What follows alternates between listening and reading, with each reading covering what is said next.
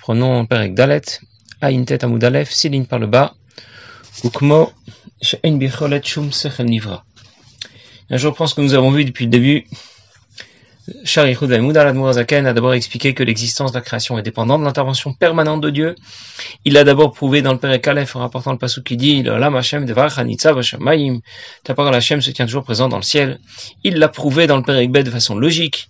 Il nous a dit que si le miracle de Kriyat Yamsouf a demandé l'intervention permanente de Dieu pour maintenir la mer ouverte, pour maintenir l'eau de la mer dans un état solide, alors la création nécessite encore plus l'intervention permanente de Dieu pour lui permettre d'exister parce qu'il s'agit d'un chidouche encore plus important que celui de l'ouverture de la mer. Dans le Père Guimel ensuite, chapitre 3, l'Admorazakan a expliqué que l'existence de la création n'est pas seulement dépendante de l'intervention de Dieu, elle est incluse et effacée dans le divin, comme un rayon du soleil au centre du soleil.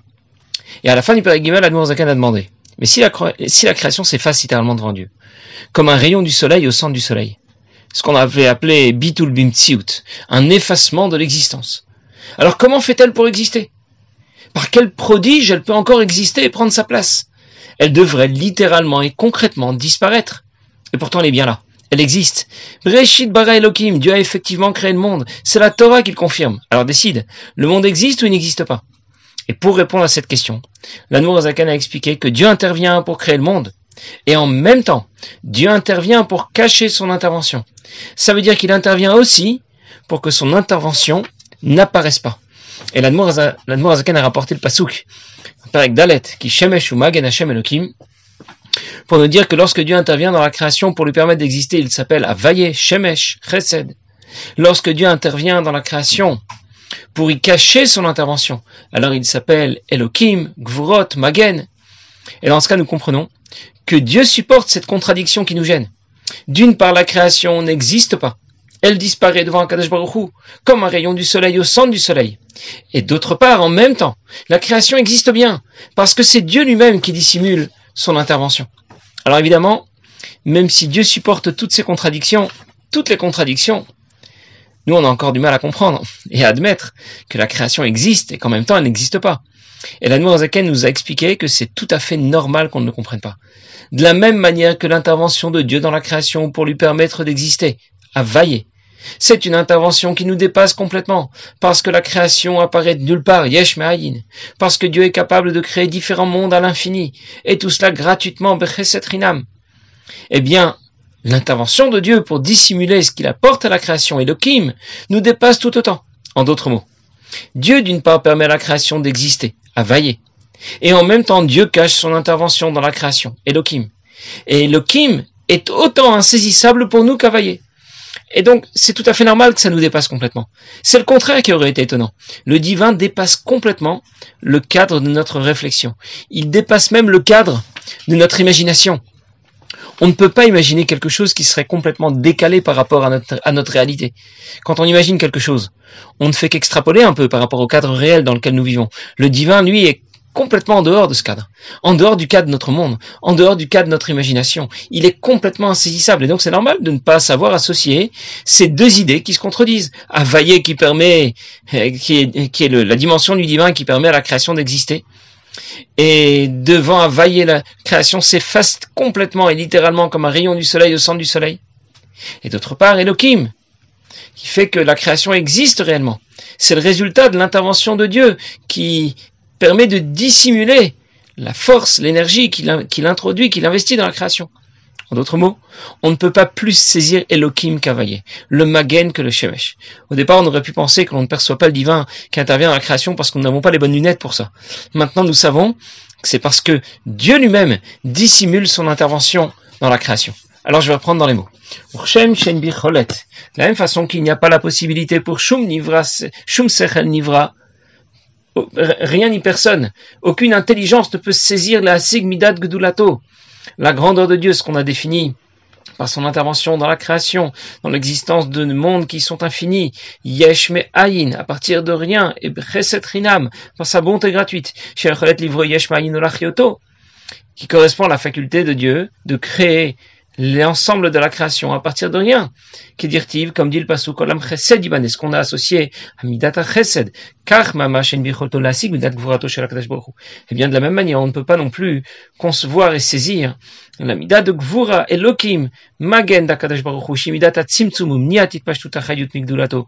C'est ce qui va permettre de brider, de cacher, de dissimuler l'énergie que Dieu apporte à la création, pour qu'elle ne s'y révèle pas, qu'elle ne leur apporte pas l'énergie dont ils ont besoin pour exister, de façon claire, de façon révélée, mais uniquement en cachant son intervention, en la dissimulant.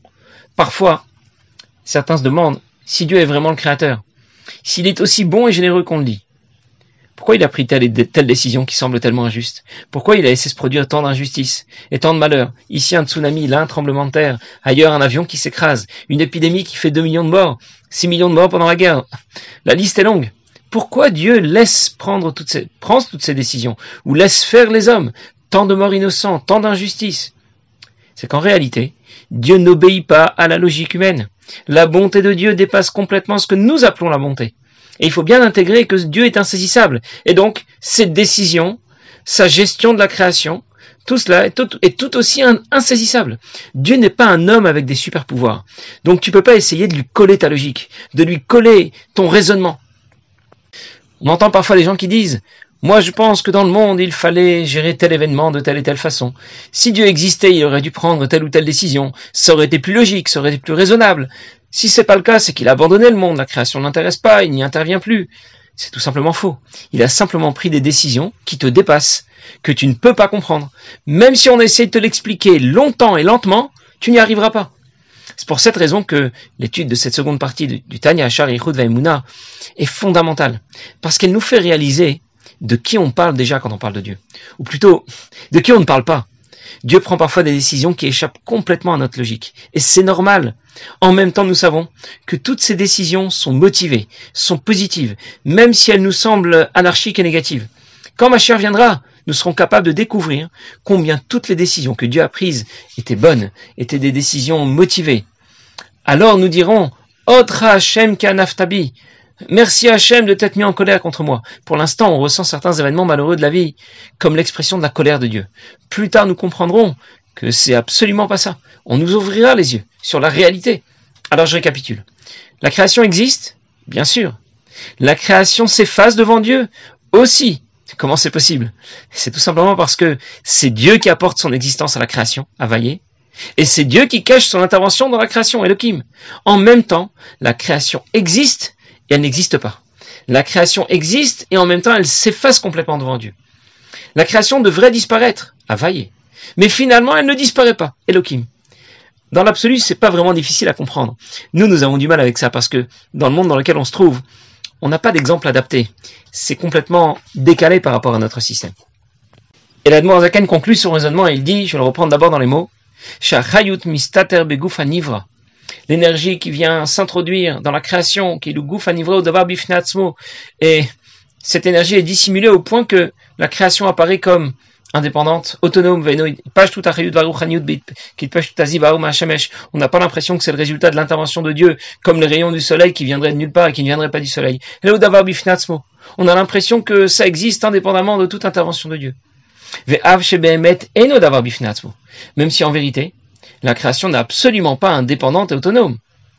Et la Shemesh, elle est, elle est comparable à un rayon du soleil qui émane du soleil. Elle est complètement dépendante de Dieu de la même manière. Mikol Makom. C'est là l'expression des gvurot, et lokim d'Akadosh Baruch Ça veut dire de, de, de ce que, de la manière dont Dieu va dissimuler. Il est il a tous les pouvoirs. Et il va pouvoir les tsamtsem achayut, anishpa piv. Il va pouvoir brider l'énergie, la spiritualité, dont la parole de Dieu, le souffle de sa bouche sont les vecteurs, ou la styro sur les vatal et les dissimuler pour que la création ne disparaisse pas complètement. Vézé, la nous dit clairement, si on essayait de comprendre,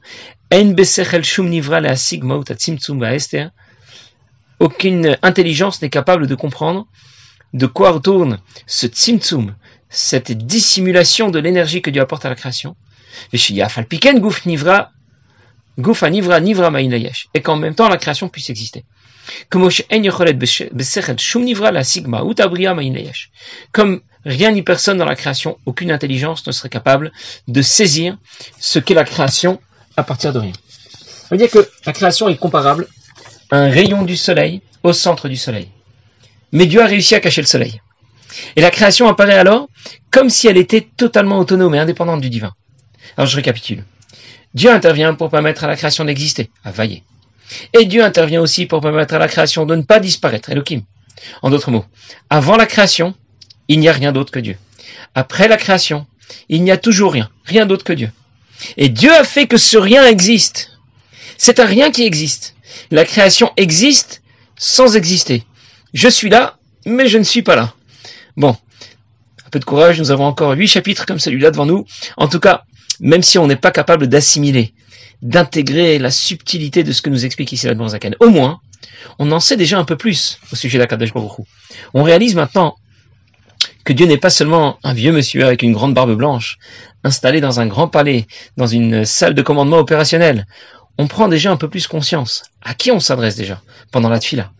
De quelle trempe est cette sagesse que l'on trouve dans la Torah? Et du coup, on va accepter toutes ces décisions avec beaucoup de recul, beaucoup d'intelligence. On n'essaie plus de le comprendre. On n'essaie plus de lui donner des conseils. On ne le voit pas davantage, mais on en sait un peu plus tout de même sur lui. Je le vois un peu mieux maintenant, mais pas de mes yeux, d'une vue de l'esprit. Il y a un machal qui raconte qu'un jour, un villageois, un simple villageois, a entendu parler du roi qui dirigeait son pays. Il ne l'avait jamais vu, mais on lui en a tellement parlé, on lui, a dit, on lui en a dit tellement de bien, qu'il s'est dit qu'il fallait absolument le rencontrer pour le rencontrer, il fallait encore voyager jusqu'à la capitale. Le chemin était très long, il n'en avait pas les moyens. Et donc au départ, il a repoussé son projet. Et puis, au bout d'un moment, il a tellement entendu parler, tellement entendu dire de bien du roi, qu'il s'est dit, il faut absolument, il faut absolument que, que, que je m'y rende. Alors il a économisé, un sou après l'autre. Il avait de faibles moyens, et donc il a dû économiser sur euh, ses repas de chaque jour. Pendant cinq ans, il a économiser sur ses repas jusqu'à finalement avoir la somme nécessaire pour entreprendre tout le voyage. Le voyage était très long, un voyage éprouvant, et finalement il arrive à la capitale et il demande où se trouve le palais du roi. Il se dirige vers le palais du roi et là il rencontre sur son chemin deux gardes qui immédiatement sortent leur épée de, leur, de, leur fourreau et lui ordonnent d'arrêter, sinon ils, euh, sinon ils vont le tuer sur place. Alors, euh, quand les gardes lui demandent ce qu'il fait là, il leur explique, je veux absolument voir le roi, ma vie n'est pas une vie si je ne l'ai pas rencontré ne serait-ce qu'une fois. Ça fait cinq ans que j'économise pour avoir l'argent pour faire ce voyage, s'il vous plaît, laissez-moi rentrer. Et les soldats étaient très émus, ils avaient beaucoup de peine pour ce pauvre villageois, alors ils lui ont dit, écoute, te laisser rentrer dans le palais, c'est vraiment pas possible. Mais on peut te donner un conseil. Le roi aime beaucoup la chasse. Et régulièrement, il va chasser dans la forêt qui est derrière le palais, une forêt gardée, bien sûr, protégée avec ses amis. Il, fait, il fait un grand tour de chasse, et puis, et puis à la fin de, à la fin de la partie de chasse, tous ses amis et le roi se retrouvent au milieu de la forêt dans une grande clairière. Ils se tiennent tous en rond autour de lui, et le roi est au centre. Et ils vont tous crier Vive le roi, hurrah, vive le roi. À ce moment-là, tu pourras le voir. Il faut juste que tu te rendes jusqu'à cette clairière, et là tu pourras voir le roi. Alors il les remercie chaleureusement. Vraiment, quel bon conseil vous m'avez donné. Et il se rend directement vers la clairière. Sauf que euh, la forêt elle-même est gardée, protégée. De nouveau, il y a des gardes qui l'empêchent d'avancer. Il raconte son histoire, comment il a économisé sou après sou pour pouvoir faire ce voyage. Sa vie n'est plus une vie s'il ne rencontre pas le roi.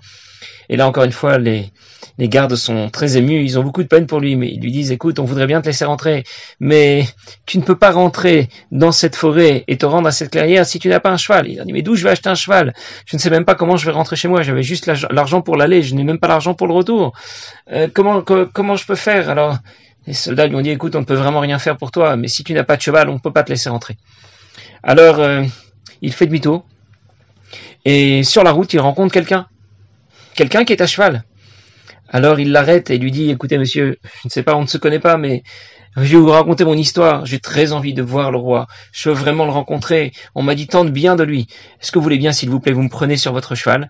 Et nous allons aller ensemble au centre de la clairière, au centre de la forêt. Je pourrai enfin voir le roi une fois dans ma vie. Alors finalement, ce monsieur a beaucoup de peine pour lui.